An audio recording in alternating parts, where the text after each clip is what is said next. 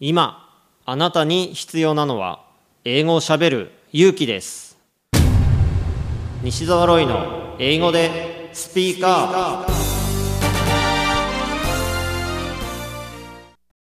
今回は国際紅白歌合戦の出場者のお一人イタリア出身のガブリエルさんです英語でスピーカーアップ Would you introduce yourself? Sure. Hi, everybody. I'm Gabriel, and I come from Italy.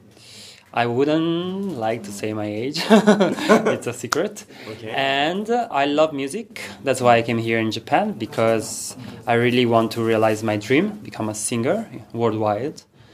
I had the chance to uh, appear in a TV show in Japan five years ago, before I came living here in Japan, and it was uh, Nodojiman the World from uh, uh, Nihon Terebi. And after that, I decided to come here to study Japanese first because, I, of course, I couldn't speak at all, and uh, try my way to the stardom here in Japan. Which part of Italy are you from? I come from Milan, and uh, my father is from Verona. From? Verona. Verona, uh, Shakespeare, no. Romeo and Juliet, the city. たまに日本語出る。 No problem. So what did you do in Italy? I did uh, graphic designer and photographer for a company, which was a company from Ferragamo. You know the stylist, Ferragamo. Yeah, Ferragamo, ah. yeah.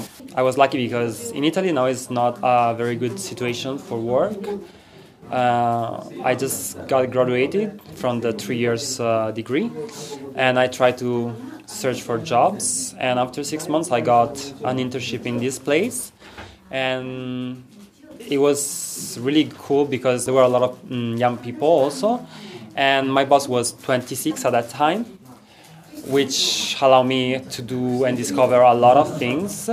And also, he understood my potential and used it. So I learned a lot from that experience. When did you start singing? I started singing from when I was a little child with Disney, I think, movies. I really loved Little Mermaid when I was, uh, I think, three years old. Actually, maybe even before, but I think three years old. I I saw the Little Mermaid uh, and it got in my mind because of the singing and the drawings, but especially of the singing. And I started to sing it out loud every day.